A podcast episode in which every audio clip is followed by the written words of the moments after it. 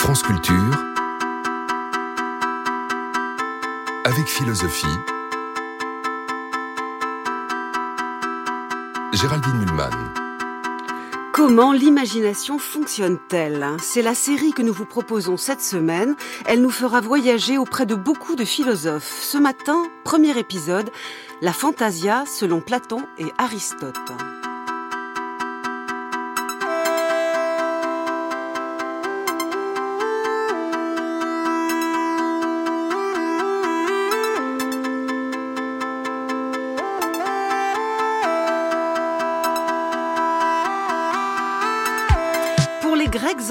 L'imagination, qui se disait fantasia, était une sorte de relais. Un relais entre la sensation d'un côté et de l'autre, le raisonnement permettant le jugement. Mais me demandez-vous, ou me demanderiez-vous, cette fantasia, fabriquant des images à partir des sensations, est-elle un relais fiable? Toujours. Platon et Aristote disent tous deux que nos images intérieures peuvent être fausses. Mais alors, si l'erreur est possible, cela veut-il dire que l'imagination apporte des éléments nouveaux par rapport à la réalité qu'elle copie et donc qu'elle est créatrice? Eh bien, pour tout vous dire, je ne sais pas trop, car j'ai l'impression malgré tout que l'idée d'imagination créatrice est moins chère aux anciens qu'aux modernes. Je compte donc beaucoup sur les invités d'aujourd'hui pour préciser tous ces points. Bonjour Anne Merker. Bonjour. On est ravis de vous retrouver. On apprécie beaucoup la façon dont vous expliquez les auteurs. Je rappelle que vous êtes professeur de, philosophe à de philosophie à l'Université de Strasbourg, spécialiste de philosophie ancienne. Vous avez publié sur Platon et sur Aristote. Et bonjour Anka Vassiliou. Vous êtes philosophe, directrice de recherche CNRS au Centre Léon Robin de euh, recherche sur la pensée antique à Sorbonne Université. Vous venez de co-diriger chez Vrin un ouvrage intitulé Platon et la pensée de l'image. Alors, vous l'avez trouvé? Pas encore, mais je suis patient. Une bière pour Monsieur Maxence. Alors, il l'a trouvé? Toujours pas. Qu'est-ce qu'il a perdu? Son idéal féminin. Il l'a pas perdu, il l'a jamais trouvé, c'est pas la même chose. Il l'a peint, paraît-il, c'est un peintre poète. Il fait son service ici. L'idéal féminin, nous le cherchons tous. Il n'est pas le seul. Soyez pas triste, monsieur Maxence. Des filles, après tout, il y en a plein les magasins. Je ne connais rien d'elle, et pourtant je la vois. J'ai inventé son nom, j'ai entendu sa voix, j'ai dessiné son corps et j'ai peint son visage. Son portrait et l'amour ne font plus qu'une image. France Culture, avec philosophie, Géraldine Mulman. Vous aurez reconnu, je pense, Les Demoiselles de Rochefort, ce très beau film de Jacques Demy de 1967, dans lequel Maxence, incarné par Jacques Perrin, cherche son idéal féminin. nous savons que c'est Delphine, ce personnage incarné par Catherine Deneuve, mais en vérité, comme ça, au début du film, on, ne sait pas. On se dit qu'il a glané chez beaucoup de femmes plusieurs qualités, qu'il les a synthétisées dans son imagination, et ainsi, euh, il a forgé son idéal féminin. Anne Merker, pensez-vous que Platon et Aristote pouvaient penser une telle chose, c'est-à-dire une capacité de synthèse de qualités diverses et notamment physiques, perçues au départ de manière disparate euh, sur plusieurs individus. Penser une synthèse, oui. En revanche, euh, vraiment le, le type un peu de l'idéal euh, fantasmé, un peu romantique, on peut pas dire que ce soit présent dans les textes. Vous avez euh, parlé de la, enfin vous avez annoncé la question de savoir est-ce qu'il y a vraiment une imagination envisagée sous l'angle créateur euh, chez les anciens. Euh, je crois pouvoir répondre aussi bien pour Platon que pour Aristote que la dimension créatrice de la fantasia n'est certainement pas ce qui retient en premier lieu leur attention. Je vous remercie d'emblée répondre à ce problème que je me pose parce que en même temps il y a une, possibilité d'erreur. Oui, et donc alors. Je m'étais dit que peut-être l'erreur signifie qu'on ajoutait des choses qui n'étaient pas dans la réalité. Ou qu'on les perçoit différemment. Alors, pour parler un petit peu précisément euh, d'Aristote, qui est quand même euh, celui qui va élaborer davantage euh, un concept de faculté appelée la fantasia, qu'on peut traduire par imagination, même si c'est pas une traduction excellente. Euh, Aristote ancre très fortement l'imagination dans la sensation. Et c'est ça le travail qui est assez remarquable chez lui. Et euh, ce qui l'intéresse, c'est plutôt ce rapport avec la sensation et comment ça part de la sensation pour finalement relativement euh, s'autonomiser euh, et s'émanciper. Mais euh, certes, on peut attribuer, en lisant les textes d'Aristote, une théorie où la fantasia introduirait l'erreur. Certes, il y a de l'erreur dans la fantasia. Néanmoins, il faut garder à l'esprit qu'Aristote a une conception de la sensation très complexe et très complète. Mhm. Il parle de certaines sensations dont il dit qu'elles sont absolument toujours vraies. Mhm. Donc notons bien que l'imagination s'enracine dans la sensation, elle provient de la sensation en acte, c'est une, sorte de mouvement intérieur au corps euh, et à l'âme euh, qui provient de la sensation en acte. Si la sensation en acte, euh, la sensation des sensibles propres, par exemple quand je vois de la couleur, il n'y a rien qui peut réfuter la vision de la couleur. C'est absolument vrai. Euh, la théorie aristotélicienne insiste sur la vérité de la sensation. En revanche, si je vois du mouvement, si je vois de la grandeur, là, c'est déjà pas tout à fait le, même sensible. C'est un sensible que je peux percevoir aussi avec le toucher. C'est un sensible commun. Et là, ça commence déjà à être un peu plus compliqué. Là, il peut déjà y avoir de l'erreur. Donc, en fait, Aristote ne va pas euh, désigner la fantasia comme euh, peut le faire euh, Pascal, maîtresse d'erreur et de fausseté. La fantasia n'est pas vraiment maîtresse d'erreur et de fausseté parce que l'essentiel se passe déjà dans la sensation. Déjà, on a cette articulation du vrai et du faux. Et en revanche, l'imagination, euh, pour venir au thème vraiment de, votre série, comment fonctionne l'imagination, ce qui intéresse Aristote, c'est que l'imagination intériorise l'objet euh, sensorielle, c'est-à-dire la sensation déjà est une forme d'intériorisation. Je ressens quelque chose dans le corps et dans l'âme. Euh, je sens une pierre qui est chaude, la pierre n'entre pas dans mon corps, mais la qualité de chaleur entre en quelque sorte dans l'âme sans être complètement matérielle. Et l'imagination, l'image de cette chaleur sentie, c'est encore quelque chose d'un petit peu plus abstrait. Et ça fait effectivement le lien, comme vous l'avez suggéré, mais c'est parfaitement le cas chez Aristote. Ça va déjà en direction de l'intellectuel qui est en quelque sorte la pensée intellectuelle de la chaleur. Je peux essayer de penser intellectuellement la chaleur. C'est encore plus abstrait. Et le stade de l'image, du fantasma, il est intermédiaire entre l'aïstéma, c'est-à-dire le contenu sensoriel dense avec euh, son actualité, et euh, le concept, par exemple, de chaleur ou le concept de couleur. Bon, eh bien, écoutez, merci pour ce très long développement. Je, je, ne comptais pas euh, rentrer immédiatement dans tant de détails, d'autant que chronologiquement, Platon arrive avant Aristote. Je rappelle que Platon est né en 428 avant Jésus-Christ, mort en 348. On peut donc dire que ses principales œuvres arrivent dans la première moitié du IVe siècle avant Jésus-Christ. Aristote, c'est plutôt la deuxième moitié euh, du IVe siècle avant Jésus-Christ, puisqu'il est né en 384 avant Jésus-Christ, mort en 322. Euh, peut-être y a-t-il quand même du commun entre eux. Et pour nos auditeurs qui ne sont peut-être pas spécialistes de philosophie ancienne, euh, ça permettrait déjà de poser un certain nombre de choses. En cas Vassiliou, je, reprends quand même cette question, euh, disons première, qui était celle que j'ai posée à Anne Merker.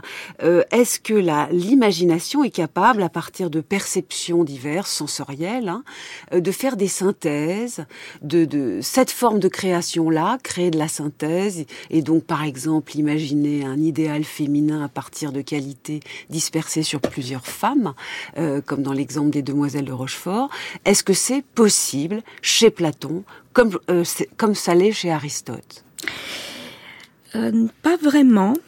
ça l'est possible, disons, chez Plotin chez Plotin. Alors Plotin, euh, on passe carrément au IIIe siècle. Euh, dans la mesure où, euh, quand il faut imaginer un dieu, on va prendre ce qui est de meilleur dans ce qu'on perçoit de beau Mhm. Et on va articuler euh, les, les, belles choses, une belle tête, un beau corps, pour réaliser euh, l'idéal dont vous parlez. Oui. C'est pas exactement ce que euh, conçoit Platon avec euh, le terme fantasia et fantasma dont on a parlé, ou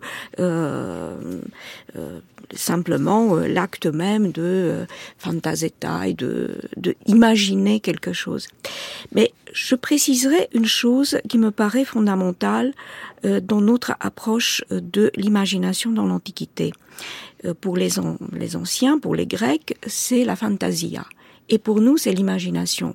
Les deux termes ne correspondent pas Alors, vraiment. Expliquez-moi ça, j'ai pas très bien compris. Euh, eh bien, parce que imagination, mais vous, nous avons image oui. Dans ce terme-là. Imago, le latin imago.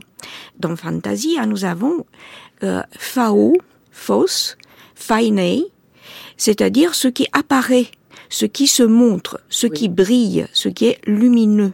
Oui. Et donc, euh, cette, ce relais dont vous parliez euh, très précisément dans la présentation, dans mon introduction, oui. est un relais entre ce qui m'apparaît, puisque il se présente de manière lumineuse euh, devant mes yeux ou dans mon esprit. Les deux sont pas possibles. Et ce que je fais de ce que je comprends, ce que je produis, il y a donc une forme de création, ce que je produis à partir de ce qui m'apparaît. Qu'est-ce que je produis? Je produis un discours qui peut être extérieur. Je m'adresse à quelqu'un, je lui dis je vois telle chose, ou un discours intérieur, comme dit très clairement euh, Platon euh, à deux reprises au moins dans le Philèbe et dans le Sophiste, un discours intérieur, un discours silencieux, que l'âme se tient à elle-même lorsque elle considère quelque chose qui lui est apparu. Oui. Et c'est donc l'apparition qui fait la fantasia, c'est l'apparition qui donne. Bon, pardon, je j'entends, mais je, je, je, trouve quand même que vous coupez un peu les cheveux en quatre. L'apparition de, des, des, des, des, qualités de certaines femmes, puisqu'il s'agit de ça dans l'affaire de, de Parapluie de Cherbourg, Maxence voit des qualités chez plusieurs femmes. Elle lui apparaît, c'est un moment il en fait une synthèse en l'imagination. J'ai pas l'impression que cet exemple soit tout à fait euh, impensable par euh, Platon et Aristote. Mais laissons là cette, euh, ce point et allons directement vers le, la référence que vous venez de donner en Cavassiliou. Vous venez d'évoquer le Philèbe, un, un, dialogue de Platon, dans lequel Platon compare l'âme à un livre et il suggère donc que pour écrire dans ce livre, il y a d'une part un secrétaire qui écrit des discours, d'autre part un peintre qui dessine des images. On écoute.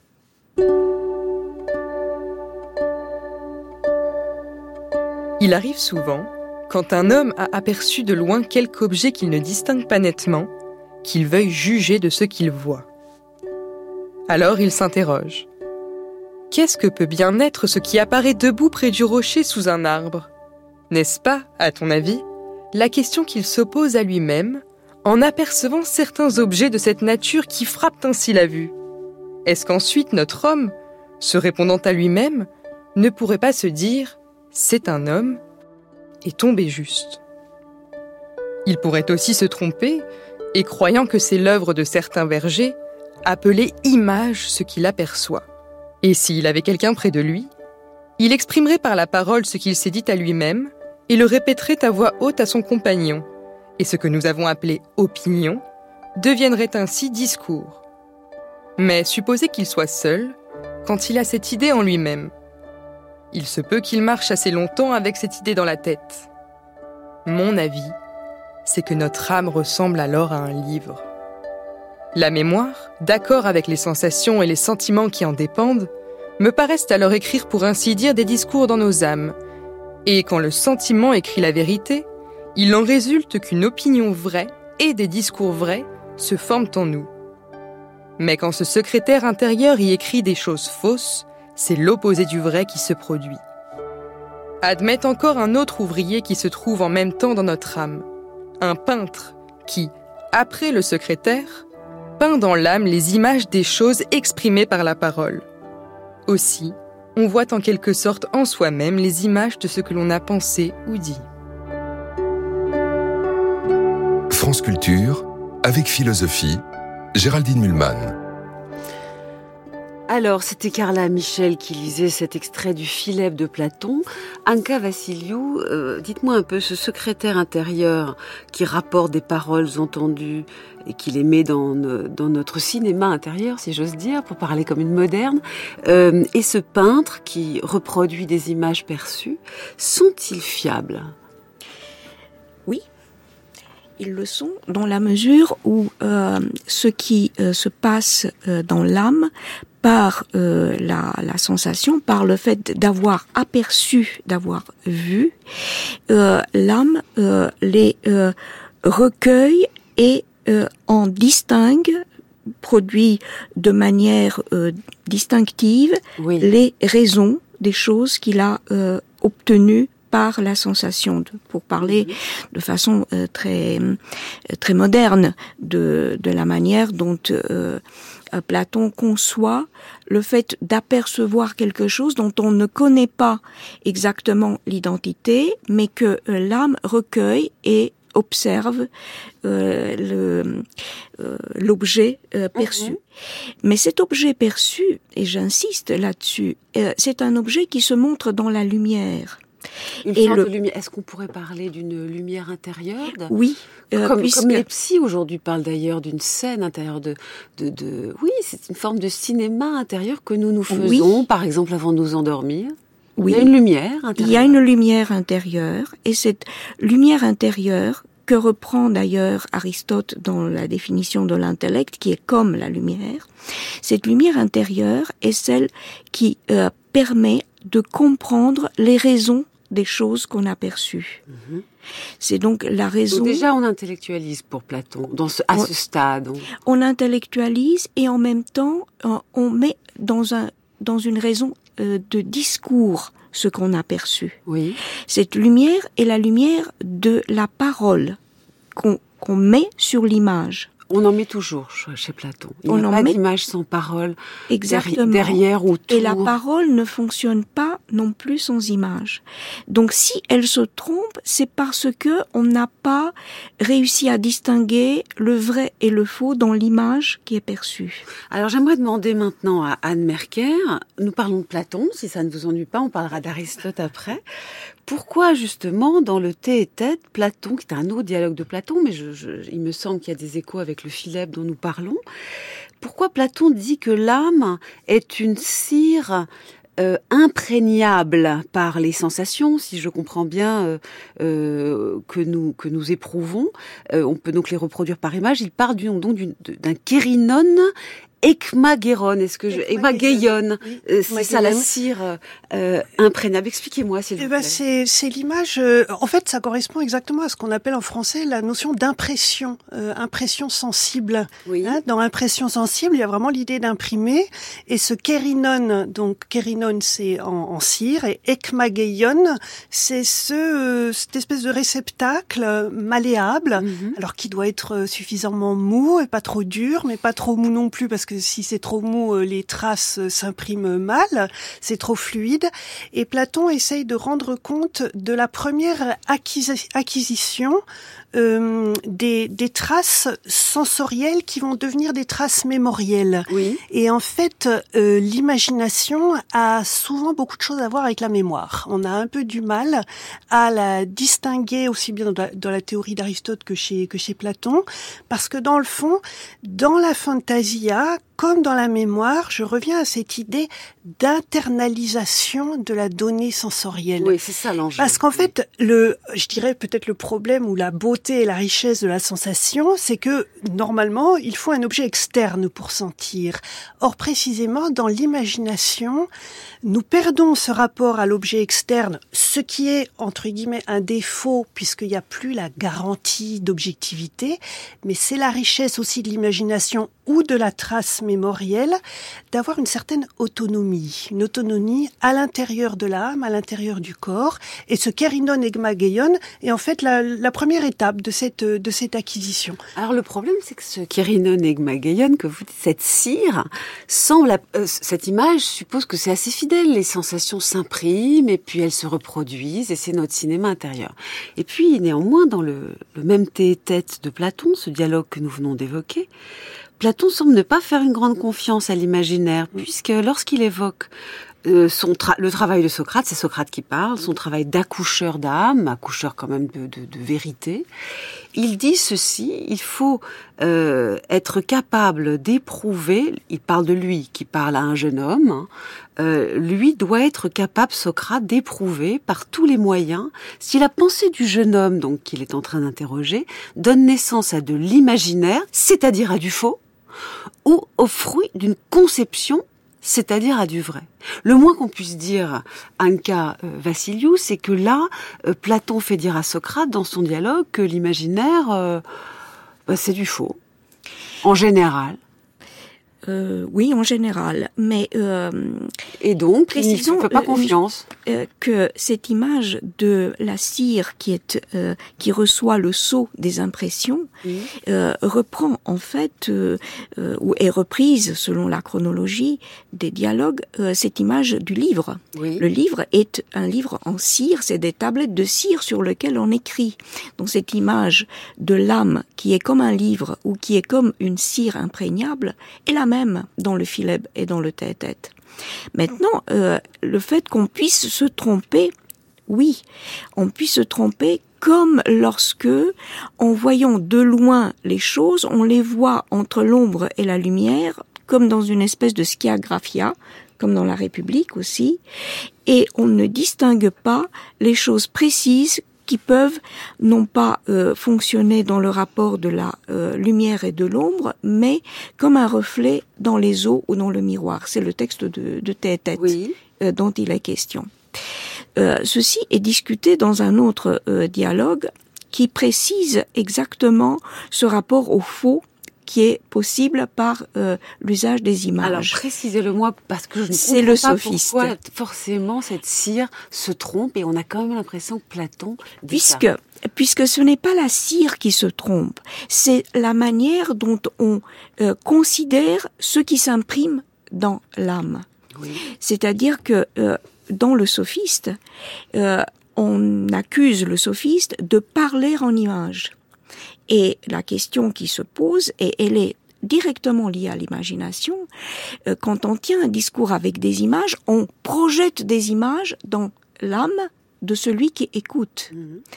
Et selon que cette âme qui écoute et qui s'imprègne des images euh, arrive à distinguer les images qui sont précises et qui produisent les choses ou des images fausses qui sont des apparitions fausses comme des fantasmas des fantasmata exactement. Euh, dans ce cas, euh, on peut obtenir des opinions et non pas la connaissance vraie des choses. C'est donc un problème du rapport au langage qui produit des images qui s'impriment dans l'âme. Donc le relais de la sensation, oui, c'est le c'est le discours.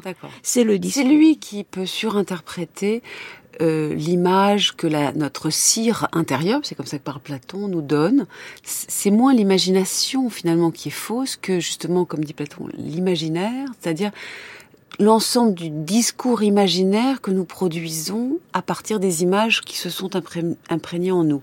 Est-ce que la phrase que je viens de prononcer, ça va à peu près Anne Merker? Euh, Oui, je, on, on, peut le dire comme ça. Je crois que on peut aussi le, le réexprimer avec euh, l'idée qu'il y a une, un peu une précipitation du jugement. Il y a une, il y a un écart entre la qualité de, des données sensorielles, mémorielles et euh, imaginaires d'apparition mm -hmm. des images et la volonté effectivement de, de juger. Je voudrais juste revenir sur l'image du, du, de la oui, cire. Malgré tout une empreinte, même quand elle est fidèle, il y a toujours de la déperdition, puisque d'abord l'empreinte ne donne pas la totalité de l'objet. On ne garde par exemple que la figure, si on prend vraiment l'image de l'empreinte au sens strict, mais il y a quelque chose qui part, il y a, tout n'est pas retenu. Et en outre, il y a certains esprits comme certaines cires, qui vont émousser l'image, qui Mhm. vont faire, euh, par exemple, les angles ne sont pas bien respectés, etc. Donc il y a de toute façon une transformation de l'image. L'empreinte n'est jamais neutre. L'empreinte n'est jamais neutre, elle dépend aussi, c'est une relation entre ce qui s'imprime et l'état de l'âme qui reçoit cette impression. Le- les choses se Entendu. font dans les deux sens. Alors il y a un type d'image qui dont il semble que Platon dise qu'elles sont particulièrement euh, exactes. Ce sont celles qui nous viennent dans les rêves parce que si j'ai bien compris, Platon dit que les rêves nous viennent de Dieu ou des dieux. Est-ce que je me trompe? Alors, il y a une tradition euh, archaïque de divination par le sommeil. Euh, le- la plus célèbre, c'est au début de l'Iliade, Zeus qui veut tromper Agamemnon et qui lui envoie un rêve pour lui faire croire euh, Mhm. que là, il peut lancer l'offensive. Voilà, c'est un exemple extrêmement célèbre, même de non seulement de divination, enfin de de messages oniriques envoyés par un dieu, mais en plus c'est trompeur. Donc, je Ouais. fais remarquer que la tradition archaïque euh, déjà nous trouve montre, déjà que les dieux oui. nous manipulent un peu. faut déjà faire attention. Ça nous dit déjà, oui, euh, les, les rêves viennent des dieux, mais en fait, euh, Mhm. faut, faut, faut pas trop, pas trop s'y fier. Platon euh, reprend pas euh, exactement pour les rêves. Il prend, il reprend ça dans un passage très compliqué dans le Timée, euh, au niveau du rôle du foie, où euh, finalement le foie serait un organe euh, que l'intellect serait capable de, de, de, de, de comprimer, de rendre plus amer, etc., pour se faire obéir euh, Là, vous des un point un petit peu difficile. D'ailleurs, on se demande où elle est logée, la fantasia. Et de temps en temps, chez Platon, on a l'impression qu'elle n'est pas dans l'âme, elle est dans le foie. Euh, disons qu'il y a, il y a des apparitions, il y a des fantasmata qui viennent du foie, comme si c'était un miroir, et le miroir, c'est à nouveau un porteur d'empreintes. Hein, Oui. chez, chez Platon, il n'y a pas de réflexion de la lumière.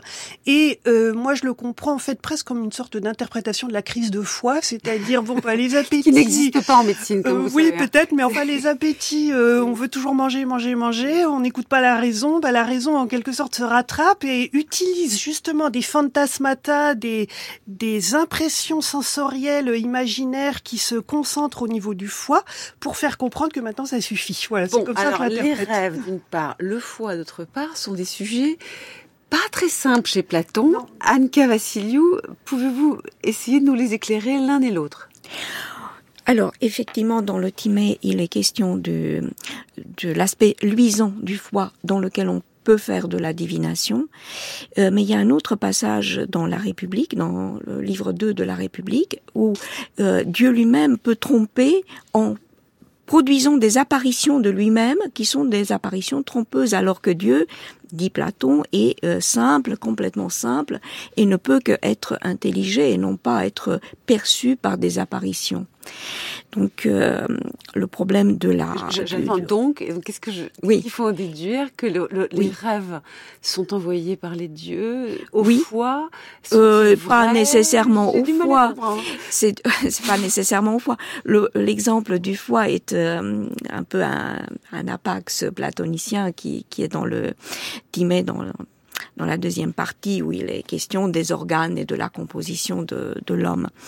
Euh, non, je dirais que euh, le problème des, des rêves n'est pas euh, posé directement euh, par Platon de cette manière.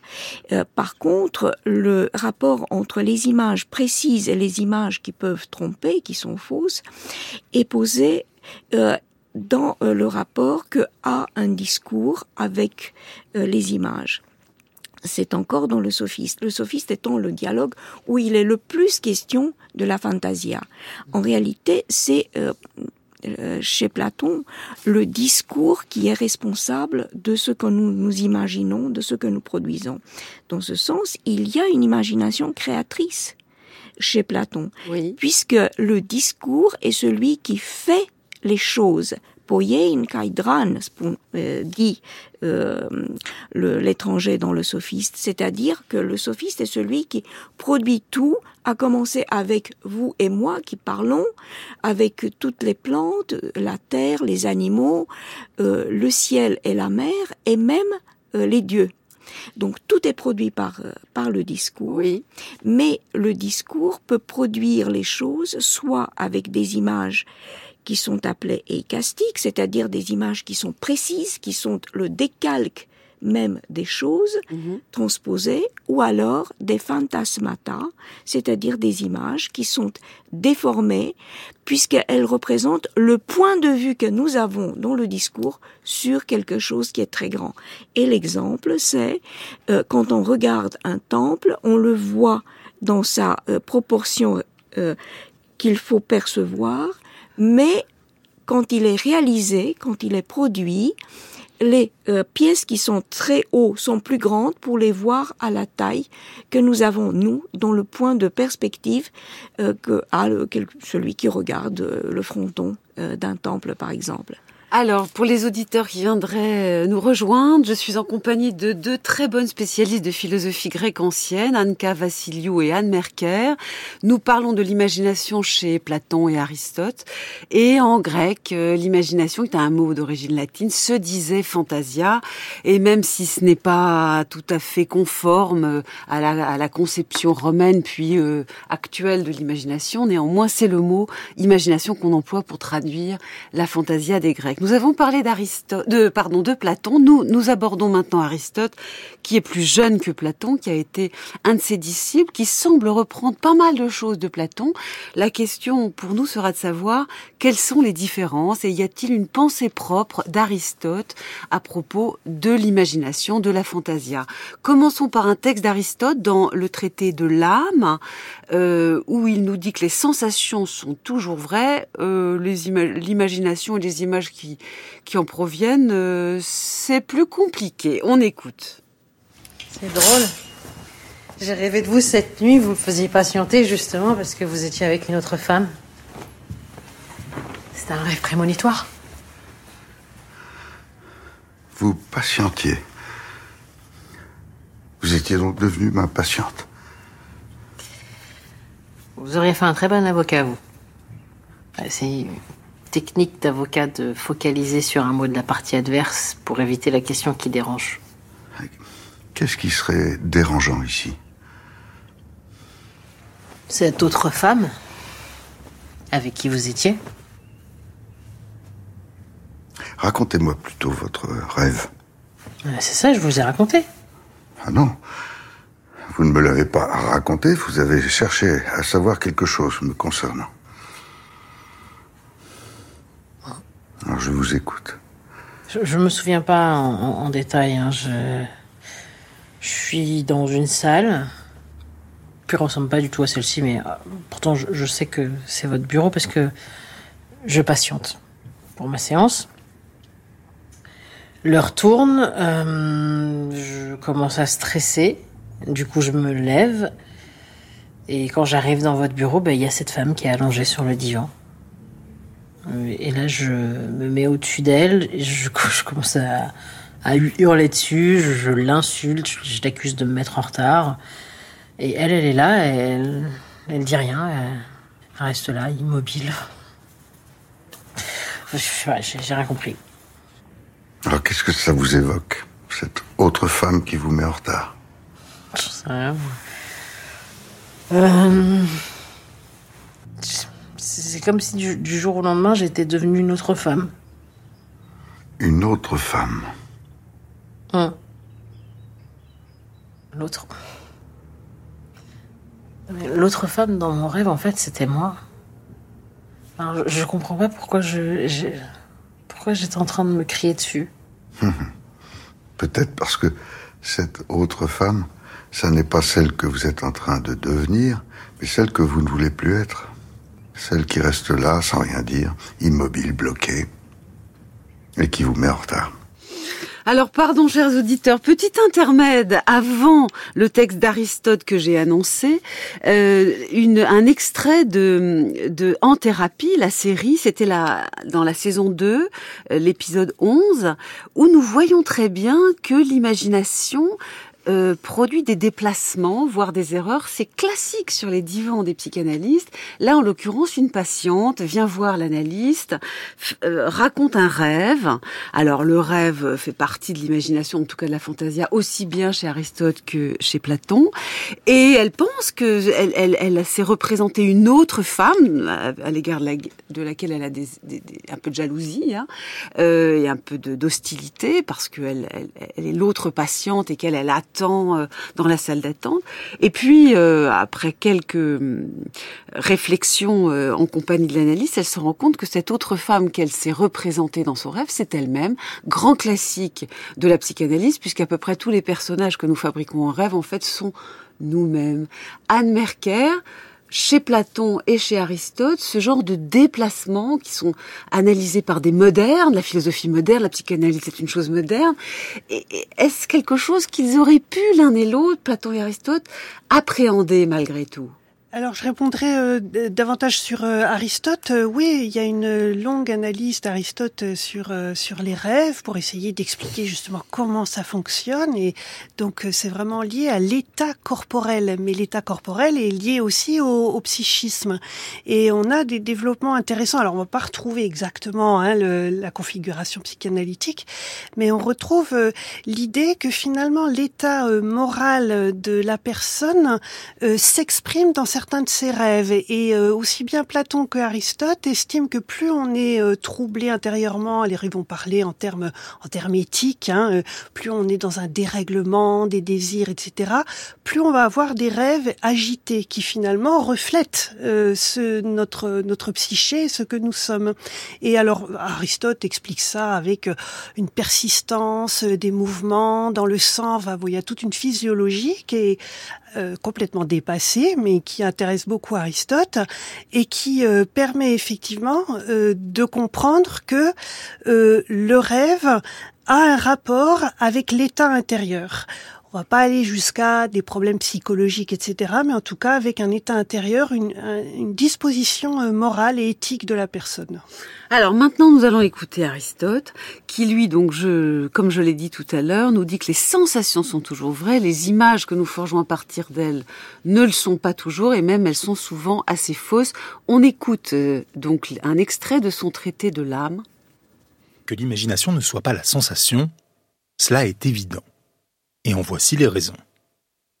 La sensation est en effet ou puissance, ou acte, par exemple vue ou vision. Par contre, il peut y avoir image en l'absence de l'une ou de l'autre. Telles sont les images qu'on aperçoit dans le sommeil. Ensuite, la sensation est toujours présente, tandis que l'imagination ne l'est pas.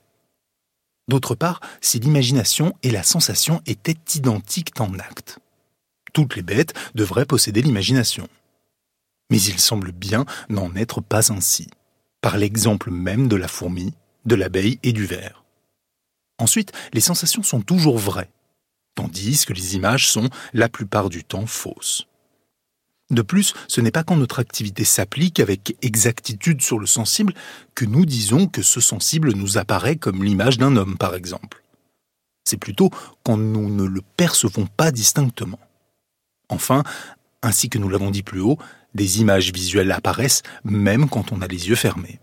Alors, euh, Anka Vassiliou, qu'est-ce qu'il y a là de différent entre Aristote et Platon? Les sensations sont toujours vraies, les images que nous forgeons à partir d'elles ne le sont pas toujours. Euh, à ce stade, ils disent la même chose, non?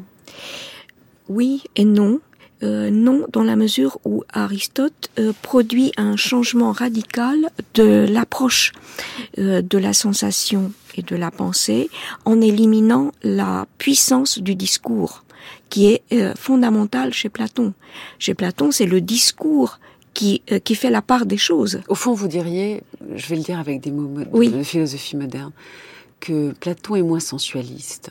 C'est-à-dire que c'est moins la sensation dans ce qu'elle a de euh, d'extérieur au logos, euh, à la parole, la sensation brute, euh, ça, ça, peut produire des images. Aristote est sensible à cette dimension qui est comme extérieure au langage, alors que chez, chez Platon, tout est déjà pris dans du logos. Oui, mais il y a une raison à cela et qui vient de l'époque archaïque. C'est que le discours, je disais au début, est lié à la lumière. Fémi et Phaos sont liés, sont, un terme qui ont une racine commune et dire les choses, c'est les mettre en lumière. C'est les faire briller, les faire apparaître comme nous apparaissent les choses devant les yeux. C'est bizarre parce qu'on a presque envie de se dire que Platon était lacanien avant l'heure. Il pense que l'inconscient est un langage, alors que beaucoup d'analystes ne le pensent pas. Hein. Euh, Freudiens ne pensent pas que ce soit uniquement un langage. Euh, il y a des, des, images euh, comme ça qui nous viennent avant toute euh, mise en logos. Et, et finalement, euh, Aristote le pensait aussi, à la différence de Platon. Aristote, lui, il a cette analyse d'abord par des traités qui sont consacrés à des thématiques et euh, il était question tout à l'heure des rêves euh, et des apparitions qui, qui sont dans le rêve et il y a cette image qui compare euh, euh le rapport du rêve à la sensation du corporel avec une image qui, regardée par une femme pendant les règles, est ensanglantée.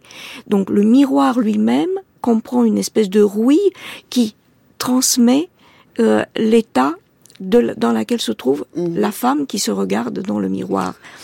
Anne Merker, est-ce que vraiment pour Aristote, il y a des éléments dans l'imagination qui sont euh, préalables au langage, euh, qui sont juste des images, alors que pour Platon, tout est déjà pris dans du discours et du logos?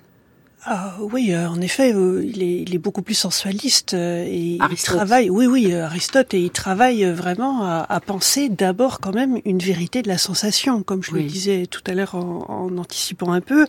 il y a quand même un, un acte sensoriel absolument vrai, c'est-à-dire quand je vois une couleur, il n'y a rien qui peut la réfuter, c'est absolument vrai. Et les rêves, l'imagination vient de ça.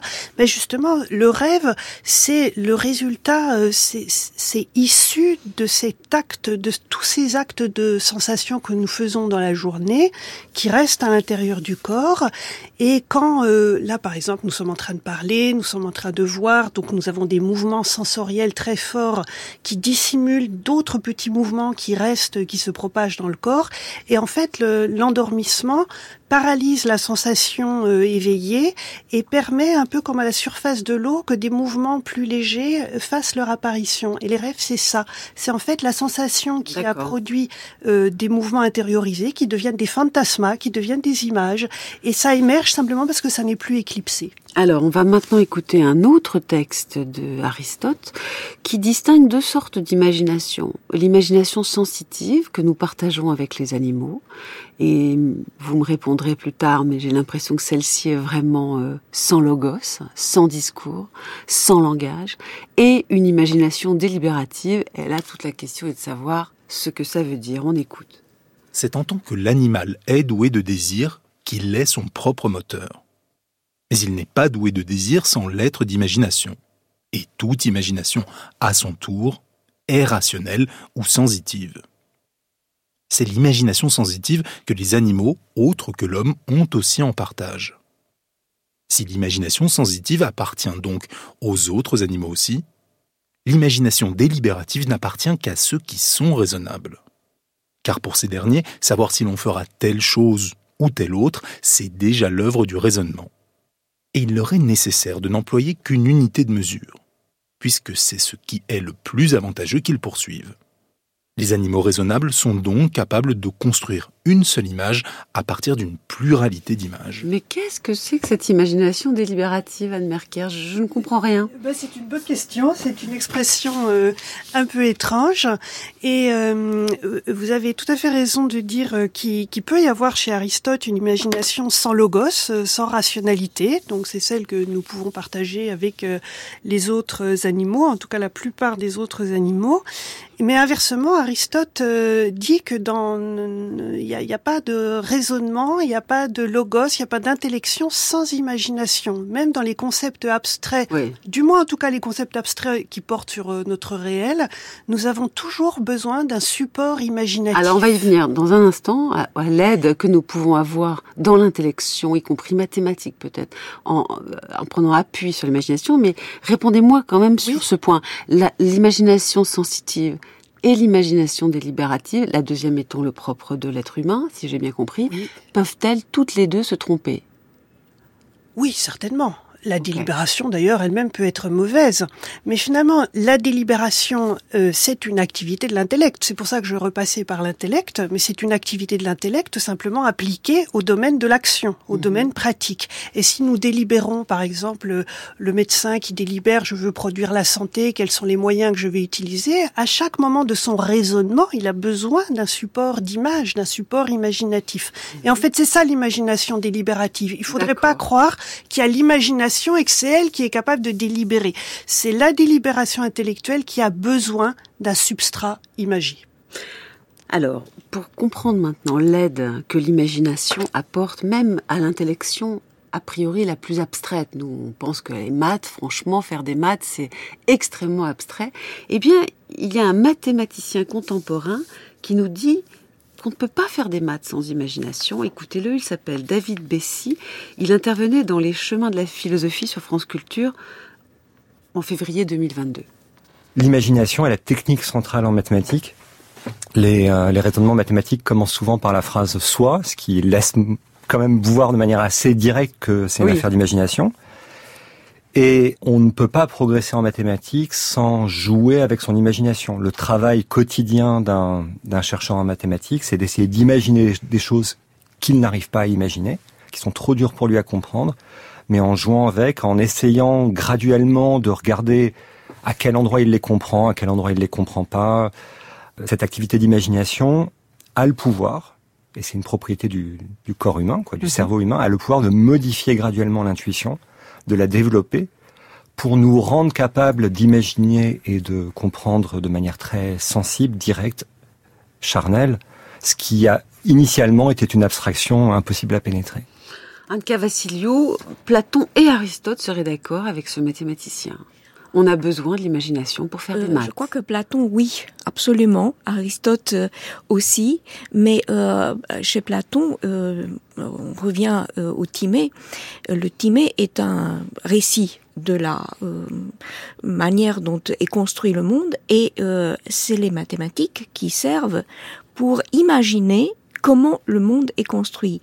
C'est évidemment très complexe, il il y a des, euh, figures géométriques qui s'imbriquent, il y a des rapports mathématiques, il y a des analogies qui sont des rapports de proportion entre mhm. les éléments, il y a des éléments et les médiétés, les, les moyens, les milieux entre les éléments. Et tout ça est euh, construit de manière mathématique. Le démiurge est un mathématicien. Euh, celui qui raconte euh, Timée lui-même, qui vient d'Élée, est un savant euh, en mathématiques, peut-être un pythagoricien. Le pythagorisme est évidemment une science qui mêle géométrie, mathématiques et euh, philosophie, et Platon est très sensible et a beaucoup d'éléments qui euh, sont probablement liés. mais sans imagination, on ne peut pas faire le récit de cette construction mathématique. Mais je me trompe, Anne Merker, si quand même, en disant que quand même Platon est méfiant à l'égard de l'imagination. Quand il dit au petit esclave du Ménon comment il peut trouver un théorème mathématique, il le fait arriver à une conclusion. Euh, il ne dit pas qu'il sollicite son imagination, il dit qu'il sollicite son, son, raisonnement. Et je rappelle cette phrase que j'ai dite tout à l'heure dans le dialogue qui s'appelle Tes têtes, où il dit que pour, pour accoucher les âmes de la vérité, Bon, il faut faire attention à faire appel à la conception euh, qui produit du vrai et non pas à l'imaginaire qui produit du faux. Platon est quand même très ambigu sur l'aide qu'apporte l'imagination à l'intellection. Oui, ambigu et même en fait ambivalent puisque en fait euh, l'imagination concerne l'image. Dans le cas du Ménon, pour le raisonnement, il y a quand même une figure qui est tracée sur le sol, donc il y a un support imagé. Or l'image porte la trace d'autre chose qu'elle-même. Mhm. Donc si on utilise l'image pour s'élever vers l'intelligible dont l'image est censée être une image, là dans le cas de l'image mathématique, à ce moment-là l'image est féconde et elle permet cette imagination de s'élever vers l'intelligible. En revanche, si on confond l'image avec le réel, ce qui est le cas dans les rêves, par exemple, où on vit le rêve comme si c'était du réel. Mhm. Si on confond, alors on s'enfonce, entre guillemets, dans la fausseté et on prend euh, le, faux, enfin le, le dégradé, ce qui est dégradé ontologiquement, on le prend pour le degré supérieur de l'être. Donc l'image est à la charnière, en fait. Elle nous permet de nous enfoncer dans le sensible en faisant une confusion, ou au contraire, bien utilisée par un philosophe et par un mathématicien tel que le philosophe Platon veut le voir, elle nous permet de nous, de nous élever vers l'intelligible. Et Aristote alors Eh ben alors Aristote reprend cette idée que euh, il constate que les mathématiciens, notamment les géomètres, oui ont besoin de, du, du, tracé d'une figure, mais que leur pensée est capable de ne pas considérer la figure particulière, mais de s'élever vers les propriétés abstraites de la figure. Et il dit en fait toute pensée intellectuelle, même la pensée la plus intellectuelle, se trace intérieurement des figures. Diriez-vous qu'Aristote est encore plus d'accord avec notre mathématicien que nous venons d'entendre, David Plessis, que Platon? Euh, peut-être, oui, peut-être encore plus, quoique finalement Platon dans la République hein, a vraiment thématisé euh, cette euh, cette orientation, mais je dirais presque que c'est notre mathématicien là, David Bessis, qui est assez platonicien, je dirais. Et finalement, si l'imagination n'est pas totalement fiable, parce que voilà, on a bien vu que tant chez l'un que chez l'autre, tant chez Platon, chez Aristote, elle nous donne des déplacements, du faux. Elle nous, parfois, elle nous aide à bien raisonner. On a besoin d'elle, mais parfois, elle nous fait mal raisonner. Mettons, il me semble que c'est un peu la conclusion. Est-ce que vous diriez que dans sa capacité même à, à créer du faux, elle est créatrice pour les Grecs? Bah oui, elle est créatrice, non? Puisque pour créer du faux, faut bien créer quelque chose. Elle est créatrice euh, si l'on veut. Il est quand même frappant euh, justement l'importance que revêt pour nous cette notion d'imagination créatrice et quand même, il faut en prendre acte, la relative discrétion de cet aspect-là de l'imagination chez les anciens. Et, alors, votre conclusion à vous, euh, Anka Vassiliou, est-ce que vous, tout à l'heure vous l'avez dit, l'imagination est créatrice pour Platon, vous confirmez? Euh, Elle est productrice euh, de vérité si la distinction est faite par la raison. Ah, donc il y est. Oui. Mais, mais, si, mais, le fait qu'elle puisse euh, euh, induire en erreur la raison dit sa créativité propre et peut-être son danger? Il n'y a pas de danger si ce n'est que on peut rester au niveau de l'opinion et non pas arriver à la connaissance du vrai. Finalement, le danger, ce sera pour le deuxième épisode de notre série pour le XVIIe siècle, où là, Descartes, Malbranche, vous verrez, ils ont de la méfiance. Ils savent qu'elle peut aider l'imagination, mais ils ont vraiment, vraiment de la méfiance. À demain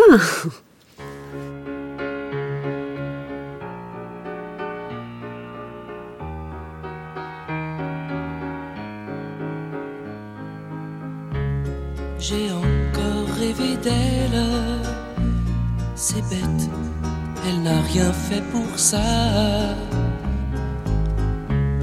Elle n'est pas vraiment belle, c'est mieux, elle est faite pour moi. Tout en douceur, juste pour mon cœur. Je l'ai rêvé si fort que les draps s'en souviennent. Je dormais dans son corps, bercé par ses je t'aime. Si je pouvais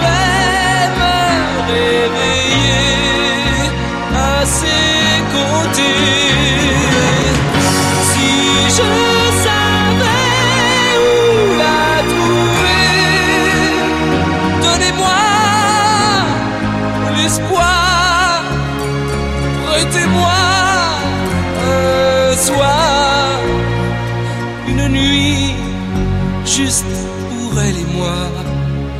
Et demain matin, elle s'en ira.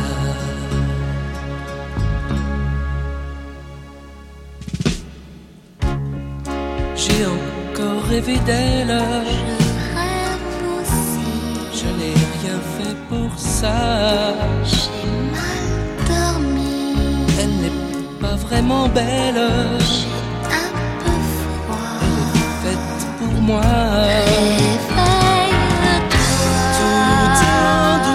Et vous entendez euh, J'ai encore rêvé d'elle du groupe Il était une fois une chanson de 1975. Alors Anne Merker, euh, Anka Vassiliou, à présent je vous propose d'écouter la chronique de Frédéric Worm cette semaine. Il nous parle de la reconnaissance. Voici le premier épisode, le pourquoi du comment.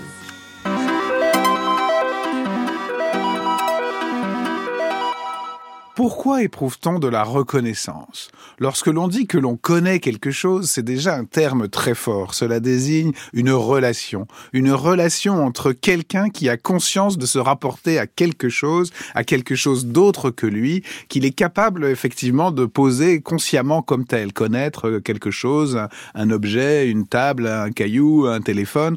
Euh, le connaître, savoir qu'il est là, c'est déjà le mettre à distance consciemment. Ça n'est pas juste une sensation euh, d'autres. C'est le situer dans un savoir, dans un savoir conscient, dans un savoir qu'on sait qu'il est là et que nous sommes en face de lui un sujet et un objet.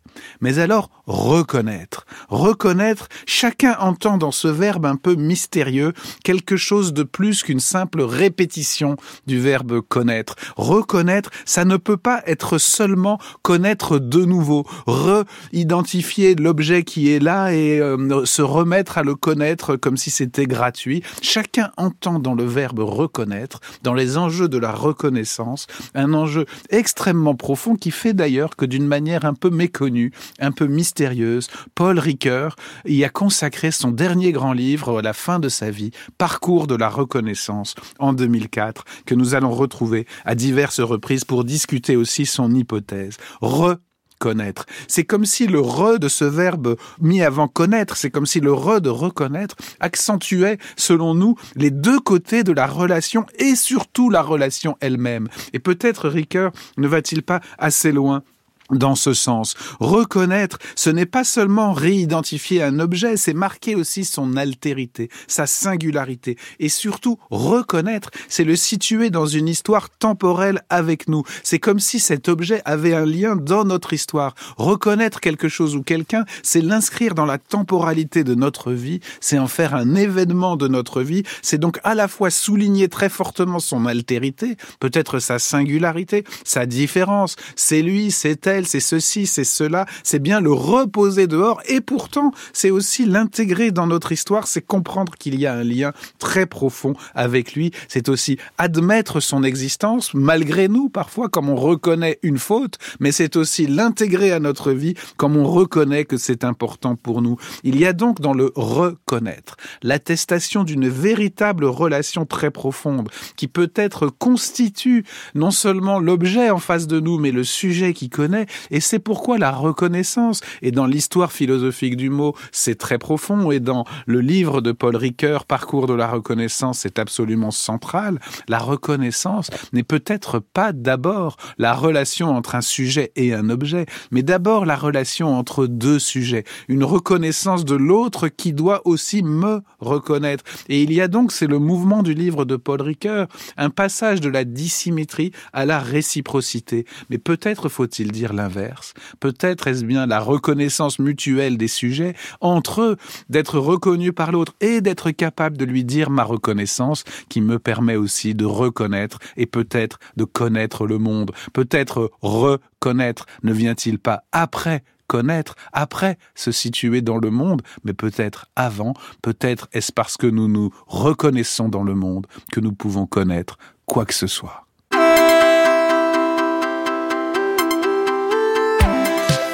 Merci Frédéric Worms et merci Anne Merker et Anka Vassiliou pour vos éclairages. À propos de la philosophie des Grecs anciens et de leur conception de la fantasia, c'était leur mot pour dire imagination.